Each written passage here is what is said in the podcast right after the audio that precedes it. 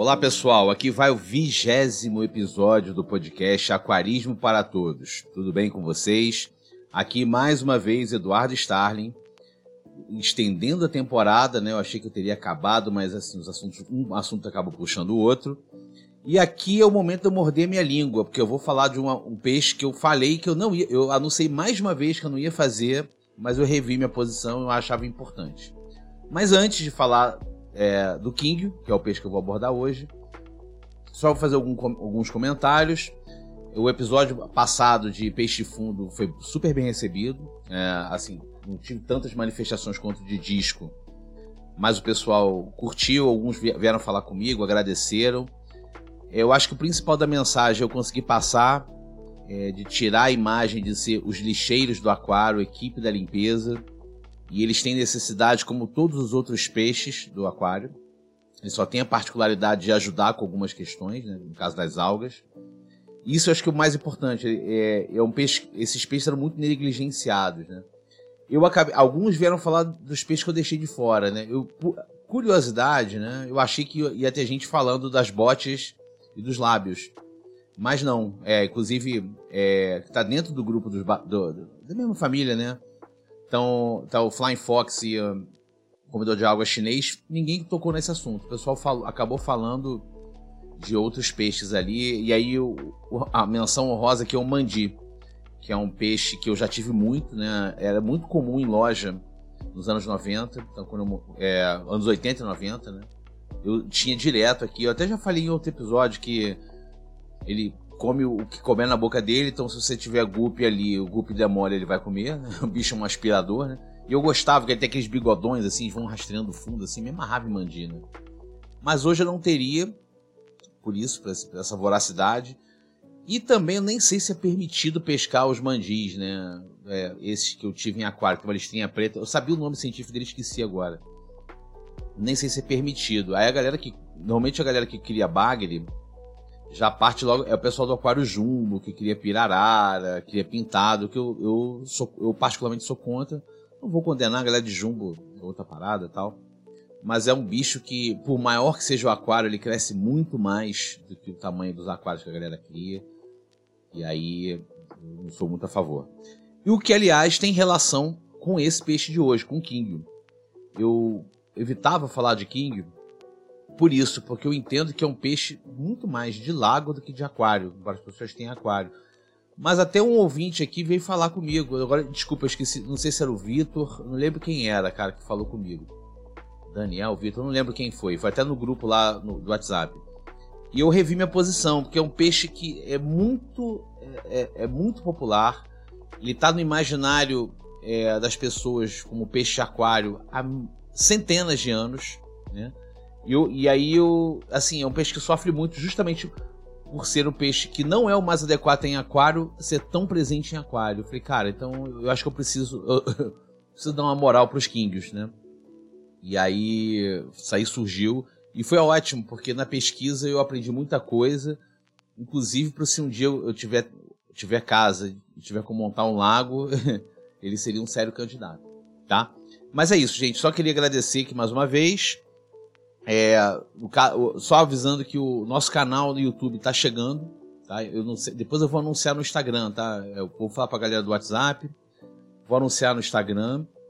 É, provavelmente quando sair esse episódio já vai ter um primeiro vídeo lá, um ou dois vídeos lá.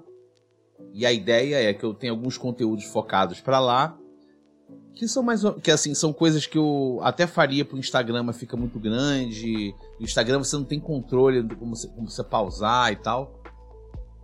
Então eu tô preferindo fazer isso no YouTube, né? Até pra, se, entendendo que isso é um material de referência, galera que, que aprende alguma coisa, né? Sabe, que se orienta com alguma coisa, eu acho melhor o YouTube que esses vídeos de, de, de Instagram são super difíceis de você manejar, né? Então, esse é mais um dos motivos. E aí você coisa, aí realmente o Instagram vai ser para coisas rapidinhas do meu dia a dia aqui com os aquários, tá? Então assim, deve, provavelmente vai sair.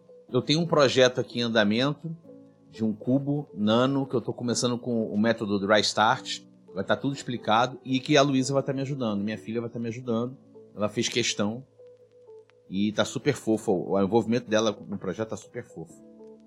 Então, a gente está fazendo isso juntos, vocês vão ver a nossa carinha em breve, ou já viram, dependendo de quando você ouvir esse episódio aqui, tá, gente? E aí, mais uma vez, é, quem quiser pegar os nossos contatos, tem o Linktree Quaresma para Todos.podcast. Você tem lá toda, todas as formas de entrar em contato com a gente.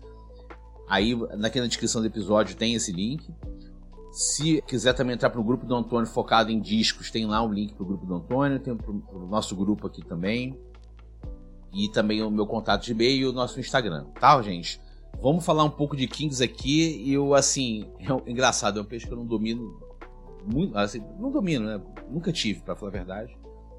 Como deu uma pauta rica. E vamos ver, espero não estourar muito a minha previsão de tempo aqui. Vamos lá, gente, para a pauta então.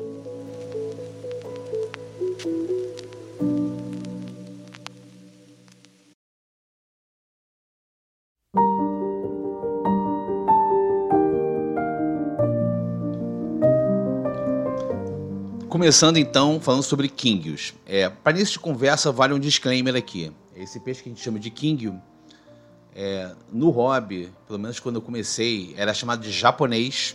Então você ia na loja, é, tem, você via lá no aquário escrito japonês, é tido como peixe japonês. E também, para muitos no imaginário, é o peixinho dourado. Inclusive, a menção aqui para minha filha, para Luísa, que quando ela era bem pequenininha, não só via o nosso aquário aqui na hora de dormir, para acalmar antes de dormir, mas tinha um vídeo no YouTube muito fofo, com vários kingios, tinha uma musiquinhazinha bem com barulhinho de água e tal, que ela falava, papai, coloca o, vídeo do peixinho dourado. E, eu, e, ele é conhecido como peixinho dourado para muita gente. Fala peixinho dourado, as pessoas já imaginam aquele peixe dourado, meio alaranjado, com aquelas caudas, aquele corpo redondo. Ele está no imaginário de todo mundo.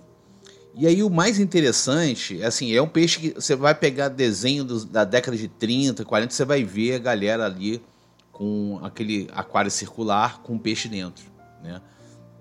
E aí esse foi um dos motivos de eu, de eu abordar, como eu falei aqui na abertura. Agora o mais doido é assim, é, para quem vem acompanhando aqui os episódios, eu sempre falo de muito tempo peixes descobertos no século XIX, início do século XX. Eu falei isso dos discos, falei dos betas, falei de alguns registros da Idade Média lá na, na, na Tailândia de briga de beta.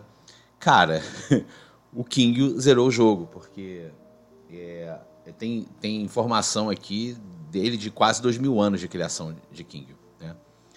E a história é muito interessante. Um dos primeiros peixes a serem domesticados pelo homem. E aí eu fui beber nas fontes aqui para poder tentar fazer o mais completo possível, né? Eu, eu, e assim, eu confesso que eu adoro essas curiosidades, né? E aí eu estava vendo aqui que ele, o, King, como a gente conhece, ele parece muito uma carpa mesmo, né? Especialmente se não for esses muito redondinhos, muito cabeçudos que tem hoje em dia, são comuns. Você pega o King normal, ele lembra muito uma carpa, né? E na verdade, ele é uma espécie de carpa, né? É, tem uma pesquisa que fala que é do Crucian Carp, né? que é o Carassius auratus, e tem umas outras espécies também que são possíveis. Aí eles só descobriram qual é a espécie fazendo exame genético mesmo, tá? Então, são duas, três espécies. Eles foram domesticados na China, lá. No, o registro que eu tenho aqui é na dinastia é, Jin, é, que vai do ano 265 depois de Cristo ao ano 420 depois de Cristo. E como é que como é que era? Era um tipo de carpa de cor cinza meio esverdeada, algumas mais prateadas, né, que, que tinha nos rios da China. E aí eles eles foram fazendo seleção de, é, de espécies, né? Então, durante a dinastia. Aí, na dinastia. Algumas dinastias depois, na dinastia Tang, que vai do ano 618 ao ano 907, eles foram. É, tem registro deles selecionando preferindo aquelas carpas mais douradas do que aquelas mais cinzentas. Foram selecionando é, nas coletas e nas reproduções também. Então, foi uma forma de seleção é, de modo geral. Né? E ele era um peixe usado é, nos lagos ornamentais na China. Até que durante a dinastia Song, do ano de 960 ao ano de 1279, eles for, é, foi estabelecido que a versão dourada dessa carpa, é um, um amarelo dourado, era um símbolo da família imperial. Então, ele era conhecido como peixe real. Então, a, é, as pessoas eram proibidas de ter os dourados. Os dourados eram, eram privativos da família real. Só o imperador e sua família podiam ter peixe dourado. As outras variantes todas poderiam ter, as pessoas poderiam ter. Né? Alguns anos depois, assim, alguns muitos anos depois, é, ali por volta do século XVI, XVII, é que as, o, o, os kingios, né, esse tipo, esse tipo de carpa, foi introduzido no Japão e na Europa e depois nos Estados Unidos ali em 1850, no século XIX. E rapidamente ficaram muito populares. e assim, por conta disso, eles foram se espalhando pelo mundo. E assim, pensa, se hoje a gente não tem consciência genética e de soltar peixes num rio nosso, né? Tem, tem mais ou menos, né? Você tem os acidentes e tal.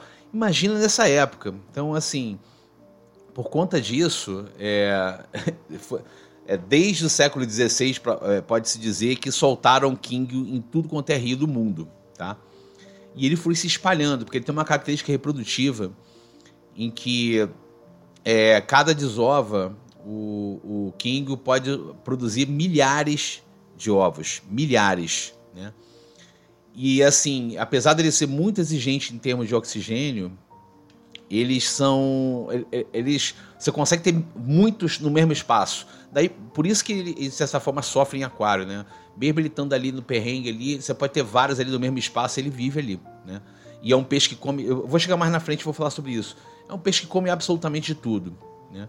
E aí, por conta disso, é, é, essa reprodução prolífica dele, essa facilidade de manter, que acelerou essa questão de você chegar em, outra, em, em outras variedades e, e e isolar determinadas características aí por uma questão de, é, seleção, de seleção de espécies, né?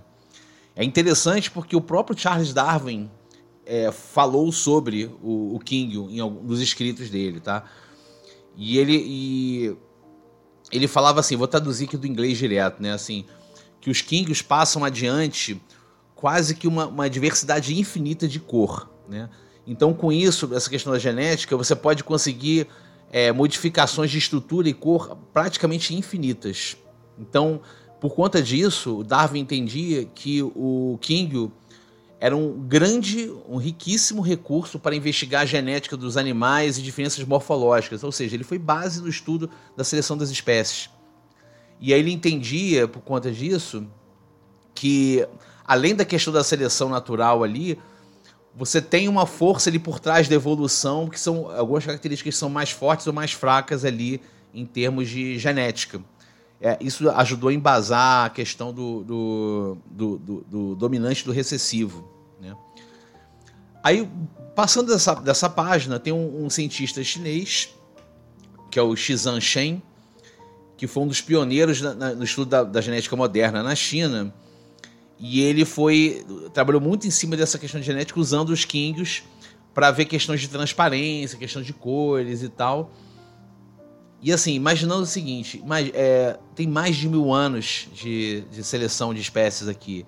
Então, você é daí que você vê que tem é, peixes muito diferentes que são a mesma espécie. Você tem variações de tamanho de cauda, de cauda dupla, cauda normal, de ter nadadeira dorsal ou não ter nadadeira dorsal, de, de ter o corpo redondo, ter o corpo balão, ter o corpo alongado, ter olho esbugalhado, olho para cima, bolsa embaixo dos olhos, cabe, assim, absolutamente tudo, tá?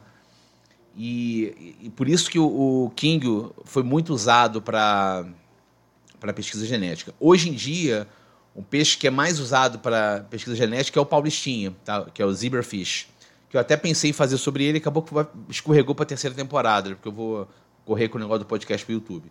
Mas era, era um que eu ia falar justamente para essa questão de pesquisa genética, o Paulistinha. Né? Mas é interessante que assim você vê que ao longo desse, dessas centenas ou milhares de anos, você é, consegue chegar na diferença é, tão grande de cor, de cor, formato, etc. No, no e até de longevidade né? das, das grandes das variantes que você tem do, do, do King.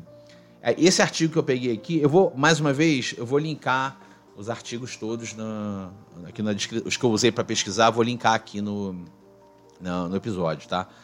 Mas falam aqui de é, 185 variantes diferentes, tá? De todos os possíveis formatos e cores, né? Aí voltando aqui à pesquisa, é, Eu, eu pulei essa parte, tá, gente? Desculpa. Mas na China, na dinastia Ming, é que eles é, deixaram os lagos e começaram a ser criados nos que a gente chama de aquário mesmo, né? Que aí é, começou a realmente ter aquário indoor, né? A pessoa chama, fala que é indoor. E isso permitiu que eles chegassem a variações genéticas que não sobreviveriam em, em, em lagos, né? Ou porque seriam predados, ou porque é, é basicamente predação, né? E aí foi daí que você começou a ter esse, esses kings mais esquisitos mesmo ali, né? E aqui fala que ele foi introduzido, que os kings foram introduzidos no Japão em 1603, em Portugal em 1611 e em parte da Europa também, século 17 ali? Mas basicamente os kings são carpas, né? E, e assim, e por conta disso, eles e, e assim não é só para questão ornamental também não. Lá na China, ele era muito criado também para fins alimentícios, para comer, porque é um bicho que cresce muito, gente. Assim, a gente vê os pequenininhos em loja de aquário, mas, cara, um peixe desse chega a 30 centímetros, 30, 40 centímetros, dependendo. Tá? Eu, eu vou falar um pouco mais sobre algumas variantes, vai ficar mais claro. Mas assim, ele fica, ele fica bem grande, né? Então, assim, um peixe que foi domesticado, alterado por milhares de anos, mais de mil anos de história, né? Mas que vem sendo estudado mais a fundo, é, sabe, do século XVII para cá, quando ele foi para a Europa, basicamente Europa e Estados Unidos, né? Ele tem, tem um ver, o verbete falando do, do goldfish, né, do king, que é o peixinho dourado, no dicionário Webster, ele foi inserido no dicionário em 1817, né, para você ver. Aí um outro ponto de história interessante, existe, existe uma lei nos Estados Unidos, é, no final do século XIX, que se você fosse um residente de Baltimore ou Washington, capital, e falasse com, seu, com um deputado, com seu congressman lá, você poderia ter uma licença, é, você poderia pedir, o governo te mandaria é, filhotes de, de, de King para você. E é, o levantamento que eu tenho aqui é de que cerca de 20 mil Kings foram distribuídos por ano nesse programa aí que durou 10 anos, é, de 1884 a 1894. E, cara, é aquilo que eu falei da questão ecológica. Ele, a galera foi soltando em rio e lago e virou, de certa forma, um desastre, né? Porque ele se multiplicou e tomou conta de vários rios e lagos do mundo inteiro. Japão, Estados Unidos, Europa, tem tudo quanto é lugar, né? E aí é interessante, é, você vai pesquisando sobre isso, você vai vendo fotos de, de uns enormes. Pensa na carpa, na carpa já é um bicho bem, bem grande, né? E o king é, é um tipo de carpa, né? Como eu já falei. E aí, esse artigo que fala isso, é, ele tem a mesma característica da carpa, de ser um peixe que come absolutamente tudo e fica catando coisa no fundo. Então ele fica revolvendo. Daí que em aquário fica aquela água turva, porque ele fica lá comendo coisa no fundo, jogando para cima e procurando comida. Isso é uma habitaria, ele é, digamos assim, para a galera do ciclídeos, é um geofagos, né? Ele come, come lama, né? E ele é altamente adaptável e vive, é, assim, ainda que ele prefira água fria, ele vive em, em temperaturas mais quentes também e como tem uma desova muito grande, come de tudo, sobrevive em, em situações remotas, ele ganha na competição de, de, espécies nativas. É por isso que ele se espalha dessa forma no, no resto do mundo, né? Porque ele, ele, ele prevale, acaba prevalecendo, né? Eu tenho uma estatística aqui, em 2015, ele, é, 3 mil kingos é, tomaram conta do, do lago Teller, em, em Boulder, Colorado. Né? Eles tiveram que eletrocutar o lago para tirar todos os peixes lá para poder é, para poder tirar esses porque está virando um desastre ecológico. Por sorte teve uma uma revoada de pelicanos que fora começou a comer eles todos, aí não precisou fazer essa, esse desastre aí, mas ele realmente virou um desastre ecológico em alguns lugares, né? Assim, muito doido. Então assim, gente, isso é só um apanhado rápido da história, tem muita história. Então eu recomendo se alguém tiver muito interessado em King, procurar livros sobre King, que é muito, tem livros inteiros escritos sobre King, tá? É mais até do que Beta, que eu, que eu achei, achei interessante e tal. Tem muita coisa sobre King aqui. Agora eu vou falar sobre as variantes especificamente. Em relação a características dos Kings, né? Como eu falei no histórico, eram carpas cinzas, esverdeadas, mas que com é, milhares de anos de seleção de espécie, de seleção genética, você encontra tudo quanto é variedade de cor, de formato de cauda, você tem normal, cauda em véu, cauda dupla, tem peixe com dorsal, tem peixe sem dorsal, tem peixe com olho saltado, tudo aquilo que eu falei ali né, na, na parte do, do, histórico dele. Tá? É, além do cinza original, você tem, você tem laranja, laranja com branco, todo branco, dourado, que era aquele que eu falei, que era privativo da, da, da família imperial, todo preto, duas cores, tem branco e laranja, branco com preto, laranja com preto. Tem três cores que é chamado de cálico. Alô, galera de disco. o cálico vem também daí. Na verdade, o nome, o termo cálico para três cores vem de gato, mas enfim, não vou entrar nessa, nessa seara. E assim, tem tudo quanto é variedade possível. Você vê em lojas, você vê muito disso daí, né? É bom porque você consegue gravar exatamente qual peixe é qual, porque eles têm quase que um desenho único mesmo. Em geral, o normal para um Kingo é viver em torno de 30 anos, alô galera, 30 anos, e pode chegar até 60 centímetros de comprimento num lago, né? E é a espécie mais resistente de todas. Né? O King é mais resistente do que carpa, inclusive. Né? Só que é óbvio, você tem é, questões de mobilidade em algumas variantes. Se botar num lago, cara, vai ter algum pássaro, algum bicho que vai predar ele muito mais fácil, ele não vai conseguir se esconder também. Além do, do comum, você tem algumas variantes. Tem o que eles chamam de cometa, que é igual ao normal, só que com a cauda bem comprida, igual um cometa, o corpo um pouco mais curto, a cauda bem comprida. Isso faz ele ser suscetível ao ataque de outros peixes, que gostam de morder nadadeira. Aí a galera que tem qualquer peixe véu no aquário sabe o que, que é isso, de ver outros peixes ficar mordendo a nadadeira. E a expectativa de vida dele é em torno de 20 anos e chega até 55 centímetros.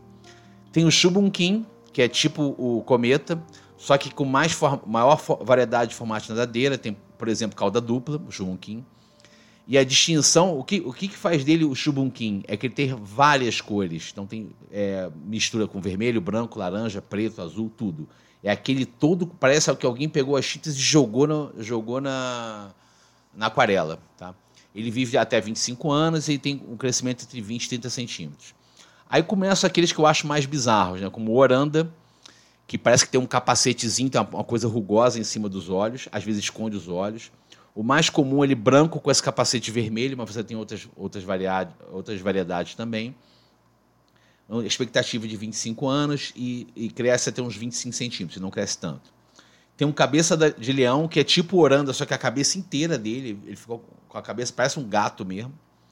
esse capacete fecha a cabeça, que igual uma juba vive um pouco menos, expectativa em torno de 15 anos, e chega a 20 centímetros. Tem os telescópios, que tem aquele olho saltado para fora, que quem tem outros peixes confunde até com é, pop eye, aquela doença, né? É, ele não, ele é assim de nascença. É muito comum, para menos para mim, cara, é muito comum um telescópio todo preto. Eu, isso eu via sempre. Telescópio para mim era King de olho saltado preto, tá? É, mas eu não sei hoje em dia. É, além disso, você tem inúmeras outras vari variantes. E assim, eu, eu, isso aqui eu falei das principais, as mais comuns. Você tem inúmeras outras. Tem um deles aí que não tem dorsal, que eu agora esqueci qual era. Não sei se. Eu acho que é o Oranda. O Oranda eu acho que não tem nadadeira dorsal, ele é, é pelado em cima. E você repara, à medida que você vai pegando esses peixes com o corpo mais alterado, você vê que ele é mais difícil dele nadar, ele tem mais dificuldade de nadar. Daí é peixe mais para aquário grande e não para lago. Tá? Em relação a cuidados, ele é um peixe, como eu falei, para lago, foi daí a minha relutância de falar sobre eles, que é um peixe que precisa de muita água. Ele come o tempo inteiro, ou seja, é, defeca o tempo inteiro. A galera que falava muito dos, do, dos loricarídeos, né? alguns loricarídeos que fazem cocô o dia inteiro, o Kingo também. Por isso que a água está sempre turva. E se você tiver areia, ele vai ficar comendo areia o dia inteiro procurando comida misturada na areia. Isso é um hábito dele. Então, se você tiver em aquário, tem que ser um aquário bem grande e de preferência sem substrato, bare bottom, tá? Aí eu vou voltar com bare bottom que eu falei no episódio de discos. E de preferência com um sistema de filtragem super dimensionado. Então é o seguinte, você está montando um aquário de 200 litros, não coloca um filtro para até 200 litros, coloca um filtro até 400 litros, tá? E, e capricha na manutenção, tanto do filtro quanto troca parcial. Eles preferem água mais fria, então para a galera que mora em lugar mais frio custa menos, porque você vai gastar menos com o termostato, se é que você vai gastar com o termostato. Gosta de água um pouco mais para pesada, não é água mole igual diz, então GH entre 6 e 9. E água ligeiramente alcalina, mas é o que eu falei, ele é, o bicho é resistente. Ele, a variedade de pH não é muito problema não. Tá? Como é um aquário sem plantas, o que você colocar de planta ele vai comer ou vai destruir. Então, é, recomendo não ter planta. Se, se você quiser botar planta, aí eu recomendo Anúbia. Anúbia colada, colada no, na decoração, porque é uma planta mais resistente. Se, tá? E se, se você tiver um aquário com planta, recomendo ligar a luz menos tempo do que no aquário no, com plantas normal, plantado normal. Ou seja, de 6 a 8 horas por dia. E não precisa ser aquela luz mega power. Pode ser só para você ver os peixes mesmo. Então você pode com, comprar qualquer LED que está tranquilo, tá? Alimentação. Existem muitas rações para King no mercado. Mas assim, ele come de tudo, tá? Mas não, eu, eu não sei. Aí a galera de King, que cria King, pode depois me puxar minha orelha mas eu não sei se, é, se a galera costuma ter comidas diferentes. A galera que, tem, que cria disco, cria jumbo, normalmente faz alguma alimentação rica em proteína. Tá? O que eu sei das minhas pesquisas aqui é que o King tem que ter uma alimentação mais baseada em carboidrato e que alguns criadores dão grão de feijão sem casca e alguns vegetais fervidos para eles comerem, tá? Mas eu não sei, é, é, assim, não, não peguei nenhuma, nenhum artigo aqui de criador daqui falando disso. A parte de decoração é simples, porque se você botar planta, ele vai arrancar e vai comer tudo que você colocar. Então é basicamente o objeto que você quiser. E aí ajuda com o imaginário popular de, de você ter é, aqueles castelinhos, aquelas coisas assim dentro do aquário. Tá? Definitivamente, é, vou tocar nesse assunto, embora talvez parecesse óbvio, não colocar um king sozinho num bowl redondo. Por favor, e aí eu, eu até tentei buscar um pouco dessa, da origem disso. E o máximo que eu. Eu não vi nenhum artigo, nada falando sobre, só vi que o pessoal colocava, ele morria e botava outro. O bicho é resistente, durava mais tempo, morria e botava outro. Mas, cara, coitado desse peixe, cara, entendeu? Ele precisa de muita água, precisa de volume. Então não faça isso com peixe. Ele, ele não vai viver, ele vai sobreviver num aquário sem filtro, etc e tal. Você vai botar no aquário pequeno. A galera. É, eu vejo muita gente perguntando assim Oi, tudo bem? Eu tô com um aquário aqui de 30 litros. Posso botar quatro, quatro kingios? Eu digo, não. Poder até pode, entendeu? Vai botar, ele vai sobreviver, mas ele vai viver mal. Ele, sabe, não vai, ele vai viver numa boa. Isso aqui é um, o bem-estar do seu peixe. Faz, põe um aquário direito, né? E aí aqui eu vou, vou puxar um pouco, é, eu vou, vou fazer uma referência sem consulta, consulta prévia ao Tiago Queiroz, do podcast Tricô de Paz. Agora é só tricô, não é mais Tricô de Paz. Tem um, tem um portal Paizinho Vírgula, escreve Paz Vírgula. Ele é amigo meu, a gente fala. Até a ideia de ter, fazer esse podcast veio dele. Ele que botou uma pilha que eu tinha que dividir meu conhecimento com, com outras pessoas, né? Ele encorajou de eu falar, fazer podcast. O Tiago mesmo, em algum dado momento, não sei se ele ou seus filhos queriam ter o King por, por conta desse imaginado peixe dourado, ele partiu. Mas quando ele partiu, ele já foi logo consultar. Eu falei pra ele assim, cara, infelizmente nesse caso eu não posso te ajudar. Pra disco eu até ajudei. Pra beta um pouquinho, não sei se eu atrapalhei ou ajudei. Mas no caso de King, eu falei, cara, eu não consigo te ajudar. E, e ele foi numa loja, uma loja muito boa aqui do Rio, né? É uma das melhores lojas aqui do Rio, ali na Tijuca. É o pessoal lá da Ecotop, eu já falei deles aqui, tá? Uma loja muito boa na Tijuca, é perto da casa dele. E a galera deu todo o suporte para ele. Ele, mont... ele pegou um aquário, sei acho que de uns 300 litros para ser um aquário só de King. E tem até hoje, feliz da vida lá, os Kings dele. É isso, cara. Então, assim, procure conhecimento. Mas se o cara falar assim, pegar, pegar um aquário pequeno, o cara falar assim, não, não, dá sim, desconfia, tá? E tem gente que tem o seguinte racional, ah, não, mas aqui na, lo na loja ele está num aquário pequenininho. Aí eu digo, primeiro, aquário de venda. Ele não é a ideia dele não ficar muito tempo ali, é que ele rodar o estoque. E segundo, o sistema de filtragem desses aquários de venda não é o sistema que a gente tem em casa. Os caras trocam muito mais a água, é igual aquário de criação, deveria pelo menos, né? Trocam muito mais a água, sabe? Tem uma saída ali, então sempre, assim, é, é, outro, é outro tipo de manejo, tá? Ou deveria ser. Isso é uma outra questão, tá? Mas, é, então assim, não é porque ele está num aquário pequeno na loja que ele pode ficar no aquário pequeno na sua casa. Tá? E eu, o mesmo digo para os betas, tá? Já falei, não vou mais tocar nessa assunto, eu falei episódio só falando disso. Então é isso. Botar um aquário adequado para ele, que eu acho que é uma boa. Antes de eu encerrar, eu fiquei pesquisando algumas algumas curiosidades sobre, sobre os Kings.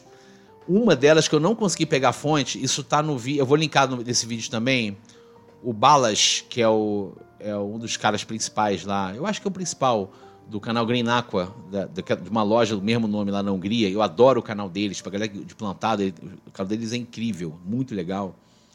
Ele fez um, há pouco tempo um vídeo em que ele estava se propondo a montar um aquário de Kingios. E ele falou assim: esse vai ser o menos green dos aquários Green Aqua, porque a gente não vai botar, não vai botar planta, não vai botar substrato. E ele faz uma aula de como montar um aquário de King. E ao longo do programa, ele vai soltando várias curiosidades. Muito bacana, cara, o, o, o programa dele. Aí tem uma curiosidade lá que eu não consegui confirmar, mas que eu vou dividir com vocês, que é o seguinte: existe é, um ditado no Japão, alguma coisa assim, parece que é do Feng Shui. Né? Aí eu não sei se vocês conhecem Feng Shui. Feng Shui é uma disciplina de você trazer sorte para uma casa, equilibrar as energias. E aí tem, eu, tem, eu peguei um, até um link de Feng Shui aqui, eu vou botar para vocês. E tem, dentro da sabedoria chinesa, eles falam que o ideal para dar sorte é você montar um aquário com oito peixes, nem mais nem menos. E mais do que isso, obrigatoriamente um deles tem que ser preto. Então, se eu for montar um aquário de king, tem que ser oito e um deles ser preto. Eu vou botar o link desse, desse artigo aqui, mas eu fiquei curioso porque o foi o Balas que, é, durante a montagem do aquário, ele foi soltando essas curiosidades, achei maneiro. A outra curiosidade é que o peixe, o king mais velho já registrado, viveu 49 anos. Tá? Então, assim, aquela questão de, de 30 anos, acreditem nisso, tá? Embora, e eles falam que assim, que o, o, a versão selvagem do king ainda existe na China, mas como eu falei lá no início, eles são ou, ou, ou esverdeados ou cinza, não tem essas cores. Essas cores foi com, foi com seleção ao longo dos anos. A ponto de hoje, o peixe que vocês compram não existe na natureza. Então, coloque isso na cabeça. São variantes que foram obtidas em cruzamentos por centenas de anos e não existem na natureza. Na natureza é uma carpinha cinzentinha ou esverdeada. E aí eu vou postar, depois que esse programa sair no ar, eu vou pegar uma foto dele, do, do selvagem e vou postar no Instagram para vocês verem, tá? Porque aqui não, não tem imagem, né? Enfim, quem sabe quando for para o YouTube.